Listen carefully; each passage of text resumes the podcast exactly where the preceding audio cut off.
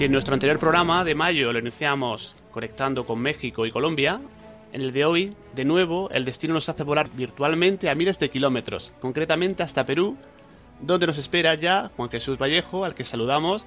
Buenas noches y bienvenido a Tertulia de lo Desconocido. Hola, buenas noches, ¿cómo estás? Pues muy bien, encantado de tenerte en el programa y la verdad que para los amantes del misterio, las personas que siguen este mundillo, eh, Juan G, nuestro invitado de hoy, creo que no necesita ninguna presentación, pero para los no iniciados, pues bueno, diríamos que nacido en Granada, licenciado en Derecho, periodista, escritor, muchísimos años recorriendo el mundo, haciendo reportajes, escribiendo artículos y divulgando temas de todo tipo. Y es por aquí por donde me gustaría comenzar, si te parece. Eh, dos preguntas en una, Juanje, y es eh, todo lo que haces, a lo que te dedicas, si has podido realizar hasta ahora, eh, ¿lo soñabas de pequeño y qué es lo que propició que pudieras lanzarte a ello?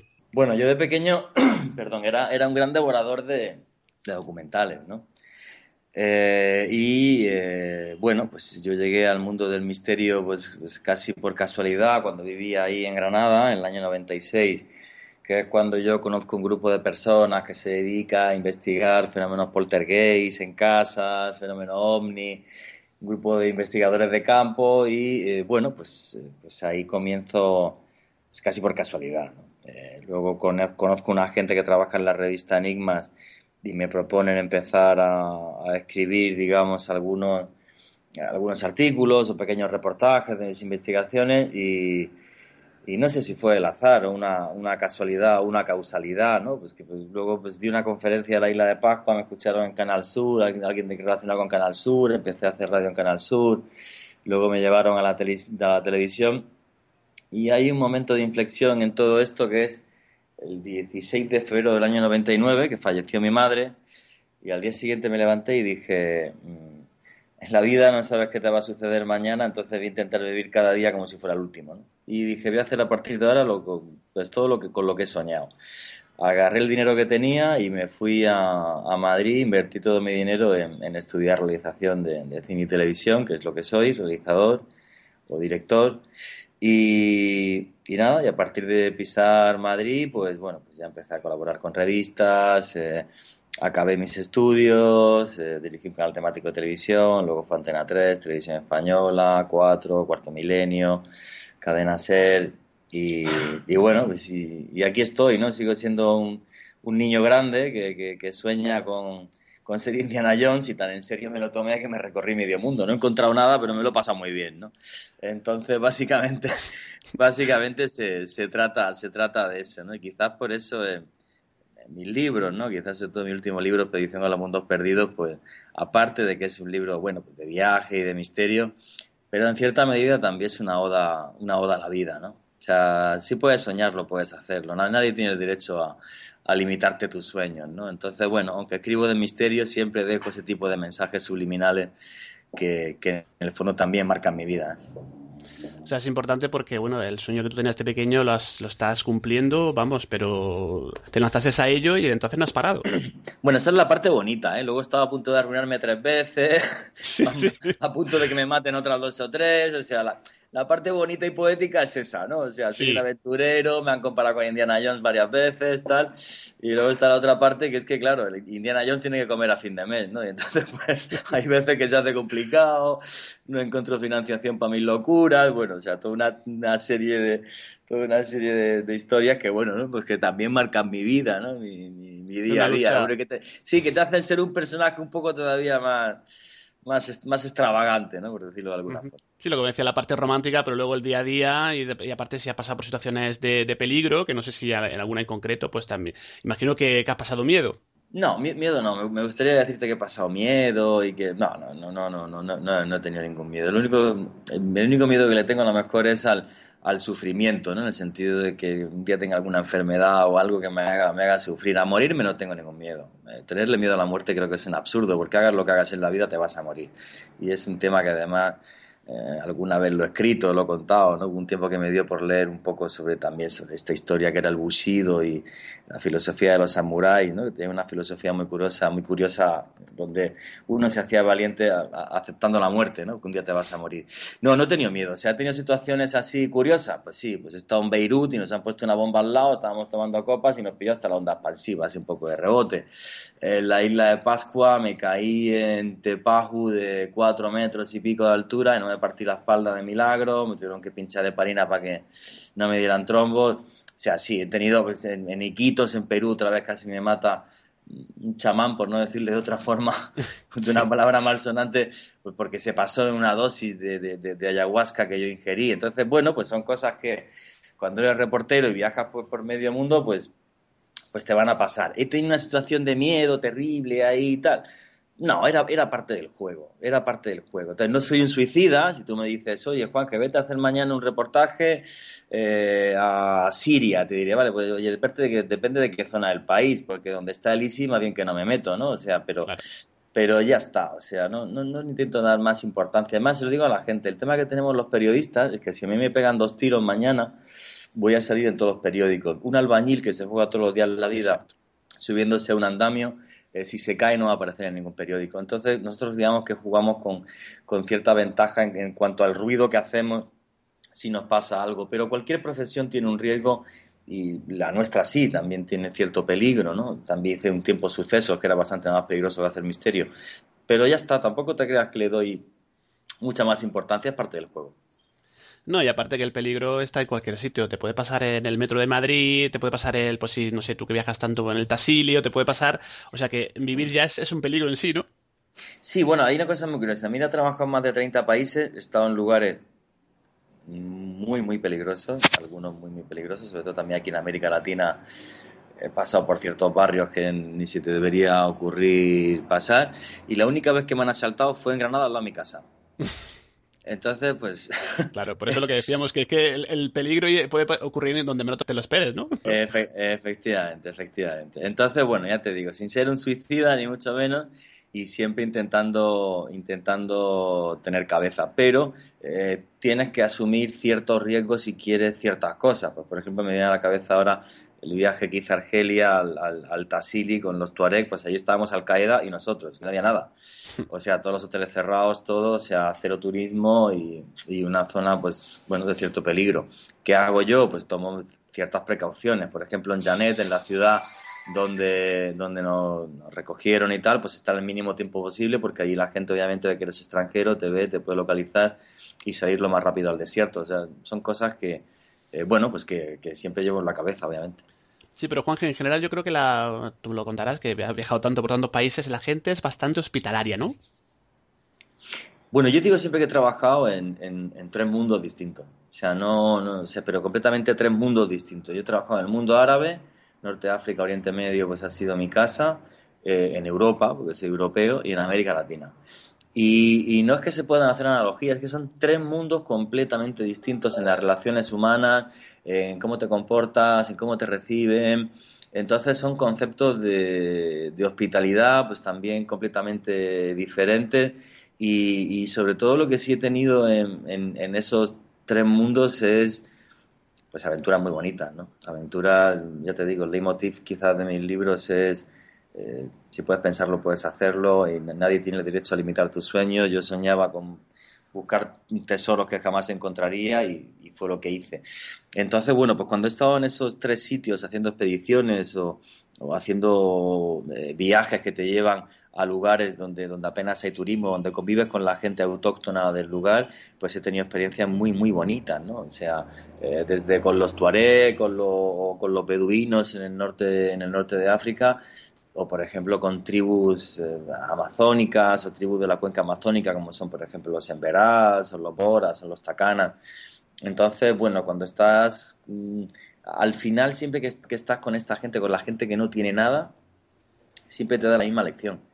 No tienen nada pero lo tienen todo, porque siempre tienen una sonrisa. Entonces, en este siglo XXI, donde todo está rodeado de tengo el televisor de plasma 4 pulgadas más grande que el tuyo y un coche que en vez de 137 caballos tiene 140, pues yo he visto gente sonreír en África en medio de un desierto maravilloso que era una tierra yerma pero que estaba llena de vida. Y he visto gente eh, en medio de ese mar verde que es el Amazonas o que es, por ejemplo, la selva del Darién entre Panamá y Colombia, eh, bueno, pues que vivía en un mundo mágico. Y eso me ha parecido precioso y, el poder contarlo por mi trabajo me ha parecido simplemente pues, pues una bendición. ¿no? Me ha costado mucho trabajo, he tenido rachas, ya te digo, muy, muy duras, pero nadie ha sido capaz de quitarme la cabeza jamás mi forma de vivir, ni voy a cambiarla hasta el día que me vaya al otro barrio. No, y aparte de lo que comentas, ¿no? Que el concepto este de felicidad que nos quieren vender aquí al mundo, en comillas, civilizado, pues eh, está relacionado con el consumismo y lo que tú comentas, ¿no? Que hay sitios en los cuales ve la gente feliz y no tienen prácticamente nada, o sea, digo material, me refiero. Sí, no, a nivel material, pues tenía lo justo. Yo recuerdo, por ejemplo, la expedición que hice en la selva del Darién, que era un indígena cuna, el, que nos llevaba ya desde el Real hasta el campo biológico abandonado que había en la selva del Darién. Estaba abandonado porque entraba mucho la, guerrilla de la FARC. Eh, y, bueno, hay un momento que fue ridículo, ¿no? Porque yo llevaba un equipo encima que no sé la de miles de euros que costaba, de entre las mochilas, botas, no sé qué especiales para la selva, ropa antihumedal, no sé qué, el recarajo, y el tipo iba pues descalzo y con un taparrabo. Y, y obviamente avanzaba por la selva siete veces más que nosotros, eh, no le importaba la humedad, no le picaba ni un mosquito y era una cosa increíble, ¿no? Entonces, bueno, pues son lecciones que te llevan. Y, bueno, pues, pues ya te digo, ¿no? Te das cuenta cuando estás en ese tipo de sitios con esta gente que, que, hay muchas cosas que son tan importantes o más como, como el dinero, ¿eh? tan importantes son más que el dinero. Entonces, bueno, pues es una cosa que aunque yo me dedico al misterio y a tal, pues siempre he intentado contar en mis libros y en las cosas que hago porque pienso que también no sé, ¿no? Que, merece la pena reflexionar ciertas cosas sobre la vida, ¿no? Y que, y que a mí el misterio lo que me ha hecho es conocer el mundo, conocer diferentes culturas, conocer diferentes gentes, y eso te enriquece muchísimo como ser humano. Porque, eh, bueno, porque nosotros en, cada mundo de los que te he dicho, ¿no? Por ejemplo, en el mundo, en el mundo árabe, en el mundo europeo, en el, en el mundo latinoamericano, pues hay un montón de valores que son diferentes, ¿no?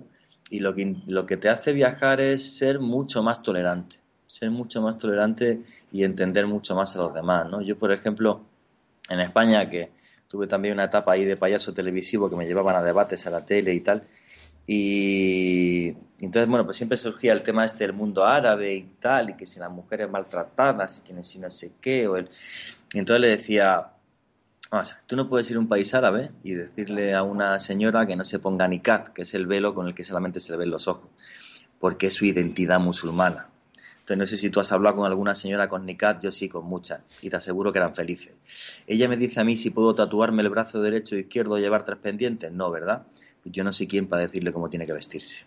Entonces, eh, yo creo que, el, respeto hacia lo que hacen los demás y la diversidad cultural, antropológica y humana es tan increíblemente maravillosa que en vez de juzgar tenemos que aprender a ver y a comprender. Sí, los estereotipos, los prejuicios y sobre todo lo que tú dices, el respeto es lo más importante, ¿no? En otras civilizaciones, si lo vemos desde nuestro punto de vista, pero claro, ellos también tienen el suyo. Ah, claro, efectivamente, tan válido como el mío. Entonces es eh, simplemente eso, o sea, eh, comprender, ver, maravillarte por la gente que conoces y ya está. O sea, no, no la manía que tenemos de juzgar y sobre todo tenemos una manía muy fea de qué es mejor, qué es peor. Ni es mejor ni es peor, es diferente. Ya. Claro. Pues cambiando un poquito de tema, Juan G, ya sabes lo que dicen, ¿no? Que el periodista nunca debe ser la noticia. Yo en eso la verdad que no estoy muy de acuerdo. A mí cuando me cuenta una historia, de un lugar, un caso, sea de, lo que sea, me interesan las sensaciones y creo que a los oyentes, los lectores, los televidentes también. O sea, las percepciones del, pues, de la persona que lo está contando. La emoción, su visión, más allá de lo, digamos, estrictamente periodístico. Yo no sé lo que tú piensas. ¿Qué opinas? Hombre, vamos a ver. Eh, yo pienso que o sea, que es un deber de toda la gente que se dedica al periodismo, o sea, no solamente contar por contar. ¿Vale? O sea, yo muchas veces siempre lo digo, o sea, yo no soy arqueólogo, ni antropólogo, ni, científico. Entonces yo veo, lo, yo cuento lo que veo y lo que siento. ¿Vale? Y nosotros, yo pienso que el, deber que tenemos es el de, el de, contar las cosas a través de las emociones. Por eso la gente nos lee o por eso la gente nos escucha en la radio o en televisión. O sea, al final lo que más le importa al ser humano es lo emocional. ¿no?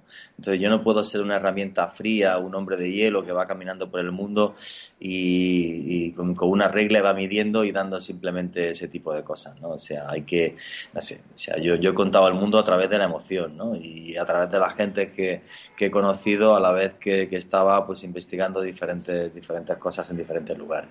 Claro, no puede uno ser, eh, bueno, pues eh, completamente estanco, no tener empatía con, con las personas, con los seres, de los sitios donde vas, es imposible quedarse un poco al margen de, de las historias, ¿no? Es que es lo que le pasa muchas veces a la gente que hace misterio. La gente que hace misterio, yo he cogido libros de gente que ha viajado más que yo, con todos mis respetos, ¿eh? y lo único que cuentan es misterio, ¿vale? O sea, cuentan misterio de voy a Turquía, me meto en Capadocia, y en Capadocia me encuentro la ciudad de subterránea, del Incuyo, Caimacal y tal, todo esto que, me parece que yo también lo cuento, pero yo no puedo obviar el elemento humano. Hay otra gente que sí, que lo obvia totalmente, o sea, te cuenta, eh, va al misterio puro y duro, pero yo no puedo obviar el elemento humano. Por ejemplo, en mi, en mi último libro eh, pues hay un capítulo entero que donde el elemento humano es el que más predomina por encima de los demás, que es el capítulo que hablo de Noruega, eh, con el tema de los vikingos. ¿vale? O sea, había un montón de misterios en los vikingos, sí, muchísimos, si los cuento. Pero a mí lo que me fascinaba el tema de poder, de poder aparte que me he recorrido dos veces la costa noruega, ¿no? Los, enclaves en los que vivieron los vikingos, o sea, es que me parece fascinante analizar el siglo VIII desde ahora. ¿Vale? Porque yo, por ejemplo, en ese capítulo del libro, pues empiezo describiendo cómo sería un bautizo vikingo. Que es que, bueno, pues el padre cogía a su hijo a los nueve días, eh, lo, se lo, envolvía en una piel de lobo, se lo llevaba en medio del bosque con un frío de imagínate, sacaba allí al niño desnudo, eh, lo ocultaba centímetro a centímetro y si veía que no tenía ninguna tara, ¿vale? Pues si tenía alguna tara lo dejaba para que se lo comieran los lobos. Si no tenía alguna tara, pues cogía eh, una rama de, fresno, la mojaba en agua, eh, le hacía una cruz sobre el pecho, la, la T de Thor, y entonces lo elevaba mirando a las estrellas y por primera vez decía su nombre, ya era miembro del clan. ¿no? Pues ese niño angelical que se ha salvado de que no le coman los lobos, con 15 años sería un violador en el asesino, casi contra seguridad. ¿Vale? Eh, pero tú métete en la Europa del siglo VIII, donde, por ejemplo, eh, pues si vivías en Francia eh, o en cualquier otro país dominado por un régimen feudal, cuando yo me iba a casar con mi mujer, pues la primera noche de boda la pasaba el señor feudal con ella, ¿no? Porque era el derecho de pernada. Entonces, ¿qué preferías en el siglo VIII si nacía? ¿Vivir en Francia o en Noruega? Yo lo tengo claro, ¿eh? Estás escuchando Tertulias de lo desconocido. Nosotros, eh, Juanje, en el programa tratamos también temas del misterio, ¿no? Ufología, fantasmas, que tú también lo has, eh, bueno, sé que lo has seguido, lo has investigado, testimonios. ¿Personalmente has tenido alguna experiencia, por así decirlo, no explicable? Bueno, la, que tuve que he contado ya como 8 millones mil veces, que me sacaron hasta en la tele un montón de veces contando esto, fue ahí en Granada, donde estás tú, en, la huerta de San Vicente, en la, casa de, verano de, Federico García Lorca, efectivamente. yo allí una noche bueno, pues estaba con un guardia jurado, con otra persona de un grupo de investigación y sí vi una mecedora que se estaba meciendo sola. Y lo vi, lo he contado 20 veces y lo contaré 21.000, porque es que lo vi. Eh, lo vi, además agarramos la mecedora y la, paramos y tal, pero aquello se estaba moviendo solo, sí o sí. Vi como una brújula, pues de repente tenía pues, alteraciones en diferentes lugares de la casa y bueno, pues eh, aquella noche pues yo creo que, vi, que vi algo que, que, bueno, que se sale completamente de lo que podemos entender como usual o normal. O sea, eso sí es completamente cierto. Ya éramos tres personas los que lo vimos. Sí, que no eras tú solo, ni podías estar a lo mejor, no sé, duerme vela, no estabas muy despierto y con No, no, estábamos súper despiertos, estábamos en la parte de arriba de la casa y bajando las escaleras a la, a la izquierda, queda la mecedora, y aquello se estaba moviendo, pero sea, no un poquito un movimiento eh, que no se podía apreciar, ¿no? Como si hubiera una persona que estuviera meciendo allí. Y eso lo vi, y lo vi, ya está, o sea, sin más.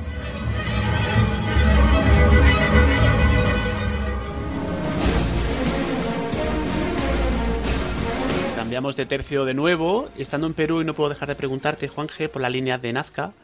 Eh, ¿Por qué y para qué? ¿Tú qué piensas? Porque aparte están hechos para que se puedan contemplar desde el aire. Lo, primero, darle la importancia que tienen. En ningún lugar del mundo, una cultura, los hombres dibujaron un desierto entero. Aquí sí.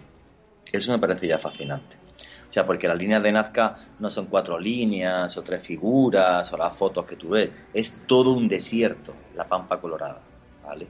Entonces, tantísimo esfuerzo, un esfuerzo tan importante, tuvo que tener una razón no menos importante.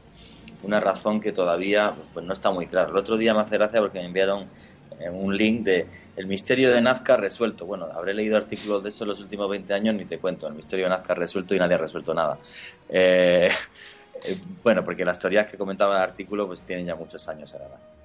Entonces, ese esfuerzo fue algo muy, muy, muy importante. Posiblemente las líneas de Nazca en cierta medida sean un calendario y algunas de las líneas marcaban los solsticios y los equinoccios para el calendario agrario.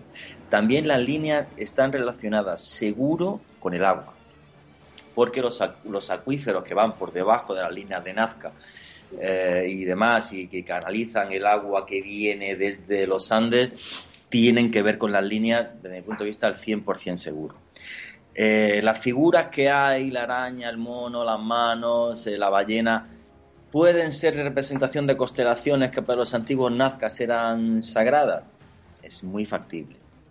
Que por ellas se hacían ciertos caminos ceremoniales, como quedan todavía en algunas culturas andinas, es más que factible y el gran misterio es exactamente cómo se hicieron, sobre todo las figuras zoomorfas, antropomorfas, sin que eh, tú tengas ningún tipo de, de, referencia, porque yo sí he estado pisando las líneas he tenido un permiso del gobierno peruano para estar dentro de la zona arqueológica y realmente cuando tú estás dentro lo que ves son líneas sin sentido. No atisbas para absolutamente nada lo que son las figuras en sí. Entonces, eh, en, Nazca quedan todavía muchísimos misterios, ¿no? Aparte de que ahora mismo, mira, se acaba de restaurar la, eh, la ciudad de, de, de, Kawachi, lo que sería la capital de los Nazcas, que a día de hoy ya es la ciudad de barro más grande del mundo. O sea, pues es toda una gran civilización que vivía en un entorno eh, pues en algunas partes eh, bastante hostil, como es el, desierto de la, de la, costa pacífica del Perú. Y bueno, ahí ya te digo, queda, queda mucho misterio. Aunque yo la verdad que este viaje lo que, lo que he estado muy, muy enfocado es a, al Cuzco, el Valle Sagrado y todo lo que tiene que ver con la cultura inca. Hemos dado, Juanje, la posibilidad a los oyentes de que nos enviaran sus preguntas para ti al email del programa tertulias de lo desconocido radio arroba gmail.com y también nuestro grupo de Facebook y la primera pregunta que te quiero trasladar la hace Marítima Gómez. Dice, bueno, dice, comenta ella que en uno de los comentarios de las fotos de, en tu página de Facebook nombras el síndrome de Jerusalén. Dice ella, dice, yo he leído sobre esto, comenta Marítima, personas normales que de pronto se vuelven como poseídas, cambiando completamente su actitud y convirtiéndose en personajes religiosos. Me gustaría saber su opinión, dice, sobre esto, si cree que, bueno, pues es su gestión o que de verdad flota algo en el ambiente que es captado solo por personas especiales, entre comillas, por ahí. Qué buena pregunta. Eh, Jerusalén es la única ciudad del mundo capaz de volverte loco. ¿eh? Y eso me parece ya de, primera, de tacada, eh, me parece ya bastante importante. Bastante importante. Sí, el síndrome de Jerusalén se tipificó hace ya muchos años. Todos los años hay gente que enferma con este síndrome que, bueno, pues es gente normal que de repente llega a Jerusalén y empieza a tener delirios mesiánicos, ¿no? Pues piensan que son enviados de Dios, que eh, que, van a cambiar la vida, en, no, su vida, sino que van a cambiar la vida del mundo. Eh, algunos, eh, bueno, vagan realmente erráticos por la ciudad, son cogidos por los servicios psiquiátricos. Entonces, bueno, o sea, como enfermedad no cabe ninguna duda de que existe, de que hay una, unidad especial para su tratamiento, incluso allí en Israel, y que son muchísimas personas las que las que han enfermado desde hace muchos años. Eh, ¿Tienes Jerusalén realmente algo especial capaz de volverte loco? Sí. O sea, porque en Jerusalén pasó todo, no sé por qué. O sea, Abraham perdonó a su hijo Isaac y eh, se crea lo que es el, lugar más sagrado para los judíos, que es el templo de Salomón, en torno a esto y al domo de la roca donde le perdonó. Luego a Jesucristo, en vez de que lo crucifiquen en Cuenca, pues le crucifican 150 metros al lado. Eh, y luego además llega Mahoma y dice que desde allí sube al cielo y entonces tienes el lugar más sagrado del mundo para cristianos, musulmanes y judíos en muy pocos metros cuadrados. Todo lo que tocas en Jerusalén es sagrado. Y además, eh, comento en mi último libro que Jerusalén, todo lo que tocas es sagrado y Jerusalén es una gran mentirosa, porque los lugares exactos donde sucedió todo es muy difícil que sepamos realmente cuáles son. Mm, una razón muy sencilla, pues por la diáspora judía, porque durante 300 años ningún judío pudo entrar en Jerusalén después de, eh, de que el general Tito la arrasara. Entonces, eh, bueno, ¿y a nivel humano se siente algo especial? Sí, y yo no soy una persona especialmente ni sensitiva ni, ni, nada de nada, pero sí es cierto que me despertaba por la noche eh, a altas horas de la madrugada, me agarraba, me vestía y me iba al muro, al muro de las lamentaciones. No sé por qué ese lugar, no me lo preguntes, porque no te puedo responder. ¿eh? Ejercía sobre mí una atracción especial que me tenía obsesionado y no sé cuántas veces estuve en el muro en como los 10 días que estuve en Jerusalén. Sí, ¿Qué sentía? Pues te puedo decir que algo especial, con una paz enorme cuando estaba allí. Me sentaba, me pegaba las horas allí y si era de madrugada me gustaba todavía mucho más. Pues algo tiene ese lugar sin duda, está clarísimo. No lo sé, no lo sé, pero que está marcado como lugar sagrado para cristianos, musulmanes y judíos, sí. Y que, y que bueno, pues que realmente cuando yo estaba allí sentía algo muy especial, sí, efectivamente. Y ya te digo, ni me considero una persona ni sensitiva, ni especial, ni historia, ni absolutamente nada de nada. Ni absolutamente nada. Pues si empezamos con otra pregunta, lo hace María Asunción, las envía, este caso es desde Facebook. Dice que realizas muchos viajes, los cuales son para, para investigaciones tuyas, de tu trabajo, pero de todo lo que haces, ¿qué es lo que más te gusta? De todo lo que hago, ¿qué es lo que más me gusta? Sentir, sentir como, como que el mundo es mi casa. Cuando tengo esa, esa sensación, soy feliz. O sea, mi casa ahora mismo, mi hogar está en Bogotá, Ahora mismo estoy en Lima. Aquí al lado tengo a, mi jefe, que es mi socio, al dueño de Inlay Media, que es Aitor Coterón, que es el que aguanta mi locura. Eh, eh, y entonces de repente, pues sentir, por ejemplo, nosotros, ¿no? que somos una, productora que está en Bilbao, pero estamos aquí en Lima. Eh, yo tengo mi hogar en Bogotá, tenemos una reunión cerrada para dentro de un, mes y pico en, en México y y sentir que tanta, bueno, tanta gente, no, somos, somos ocho personas, pero sentir que hay un pequeño grupo de gente trabajando cada uno en un lugar del mundo, eh, intentando hacer que una serie de locuras no solamente sean mías o nuestras, sino que sean algo que la gente puede ver, palpar y, que, y hacer que, lo que digo siempre, con que, mira, si uno de nuestros documentales lo ven 100.000 personas, que lo verán, lo verán millones, pero solamente hacemos que una persona sea feliz, no te imaginas lo feliz que voy a ser yo durmiendo esa noche.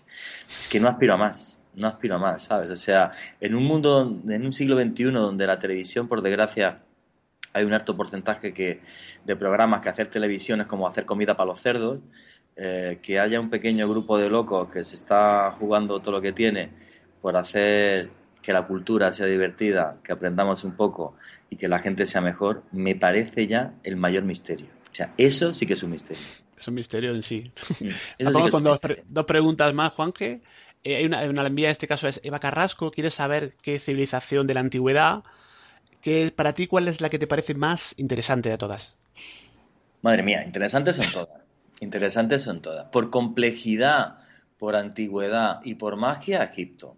O sea, el, mundo egipcio es, realmente maravilloso, ¿no? Y yo, por ejemplo, cuando, cuando he dado charlas en Egipto, cuando me he ido recorriendo eh, el río Nilo y le explicaba a la gente el significado de cada templo, porque claro, el tema es que hoy día, ¿no? El, turismo que tenemos hoy, hoy en día, que es el, el, turismo, el turismo de Cuba Libre, como digo yo, bueno, pues, pues la gente recorre el río Nilo y no se da cuenta que está haciendo un camino de peregrinación que se hacía hace miles de años hasta el lugar principal que era el templo de, el templo de Karnak, ¿no?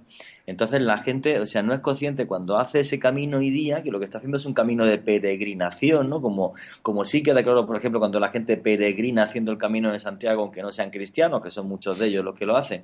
Pero ahí, por ejemplo, la gente no, no es consciente, ¿no? Entonces, el, cómo son los templos, cómo está contado, por ejemplo, esa espiritualidad, ¿no? O sea, cómo llegas tú, por ejemplo, a, un templo que es el de que el nombre egipcio del templo de que era la casa del dios Horus, era Duatenba, que significa el espejo del alma, ¿no? Entonces tú miras en la fachada, que es lo que la gente no se da cuenta, ¿no? Que es así, además, la gente que me está escuchando, que sepa que es el tema de los iniciados, porque los iniciados se enteran de cosas que tú no cuando van a un templo, ¿no? Pues tú vas al templo de Y si le pones una línea vertical justo en el centro, justo donde está el sol, que representa a Munra, es un espejo, ¿no? Duatenba, el espejo del alma. Y es un templo que si entras y, lo caminas por dentro, verás que hay solamente unos pequeños tragaluces y hay unos grandes juegos de luces y sombras, ¿no? Y es para eso, ¿no? Porque realmente representaba el lugar donde, donde tú tenías que enfrentarte a tus miedos para poder seguir avanzando en la vida. Entonces, aparte de los enigmas de Egipto y tal, o sea, el, cómo representan los egipcios toda esa espiritualidad, cómo cada uno de los templos significa algo radicalmente distinto, es algo que yo solamente he visto en Egipto. O sea, con esa riqueza solamente en Egipto. Bien, vamos con una última pregunta que nos llega a las redes sociales, en este caso también a nuestro email. Antonio López pues quiere saber, te quiere preguntar en qué época aparte de la actual te hubiera gustado nacer y dice te, lo pregunto, Juan, que más que nada porque así, bueno, pues si poder eh, desvelar eh, alguno de los secretos de alguna de las civilizaciones que antiguas que tanto te gustan? Qué buena pregunta. Eh, y no puedo reencarnarme varias veces, como ya gratis, ¿no? Estaría, sería, sería, sería mucho mejor. Eh, me hubiera gustado nacer en, el antiguo Egipto, sí o sí, y haber vivido el esplendor de Tebas hace como 3.500 años, eso me hubiera gustado. pero bueno, como es gratis también, me hubiera gustado ser maya, sí o sí, o sea, y cómo eran capaces de dominar el calendario y el tiempo. Y me hubiera gustado también ser vikingo. Y de repente ser aventurero, ser guerrero y buscar tesoros sin que ninguna ley te impida absolutamente nada. O sea, todos somos un poco piratas. De vez en cuando nos queremos revelar con el mundo que nos rodea y, y por eso la fascinación por los piratas. ¿no? Entonces, los, piratas que yo creo que realmente para mí eh, marcaron la historia por las cosas que hicieron, llegar a América y todo esto, fueron, fueron los vikingos. Pues agradecer a nuestros oyentes. Por falta de tiempo se nos quedan muchas preguntas fuera de, bueno, pues sin poder eh, hacértelas, pero evidentemente ya pues también vamos un poquito apretados en el programa de hoy. Y quería preguntarte antes de despedirte, Juanje, imagino que preparando nuevos libros, nuevos retos, estás por Perú y nos puedes adelantar algo de tus próximos trabajos. Bueno, pues estoy en Perú y ya he hecho una, primera expedición por toda la zona de, del Valle Sagrado, el Cuzco, he ido por tercera vez a, Machu Picchu, lo recorrí con, mucha calma y, con mucho detalle. Y ahora mismo hay un tema que me tiene muy, muy obsesionado, que no sé eh, de qué forma algún día podré plasmar en documentales o en libros. Hay una historia que a mí me fascina hace mucho tiempo, que es la historia del Dorado. ¿Vale? Como Gonzalo Jiménez de Quesada, de Quesada llega a una región que es Cundinamarca se encuentra con una serie de historias que le cuentan los chichas sobre cómo visten a un rey de oro y cómo realmente hay grandes riquezas que viven de la selva esto, que, que, es una leyenda que luego se deforma, que se luego una ciudad, lo cual es completamente falso, pero sí el hecho de que haya alguna tribu indígena que realmente intercambiaba grandes cantidades de oro porque tenían acceso a, vetas de oro. ¿no? Hay que entender que el, gran daño a América con la llegada de los españoles no fue las guerras nuestras con los indios, sino fue el choque bacteriológico que mató más del 80% de la población. Entonces, los tres mundos que había en Perú, que era el mundo del desierto, el mundo de los Andes y el mundo de la selva, pues se volvieron a aislar completamente. Entonces, bueno, pues una de las cosas que he estado investigando ahora en, este viaje, hay una danza de unos indígenas que se llaman los queros, que se descubren en 1955 y son realmente el último reducto inca, o sea, son realmente los últimos incas y los únicos, que tienen recuerdos orales de aquella época. Se quedaron aislados en una zona de muy difícil acceso que me gustaría visitar dentro de unos meses.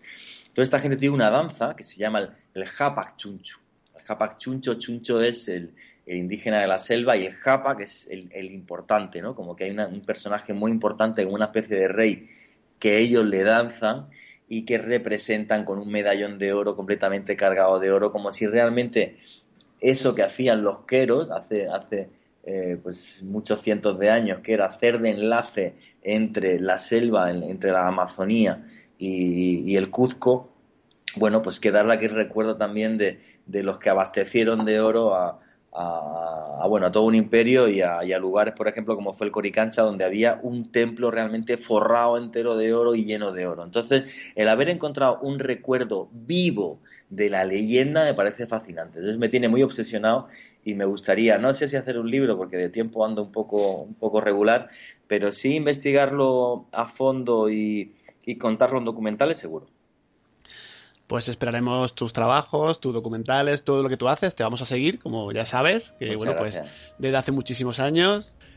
Juan Jesús, agradecerte tu tiempo, agradecerte tu tiempo, animarte a que sigas con esa curiosidad de conocer, de viajar, de indagar, que sigas compartiéndolo con todos nosotros. Y nada, un placer y un saludo te mando pues desde Granada, desde tu tierra. Pues un abrazo a Granada, que es mi tierra, un abrazo a tus oyentes y muchísimas gracias a ti, obviamente, por, por esta entrevista. Muchas gracias, un saludo. Un placer, saludos.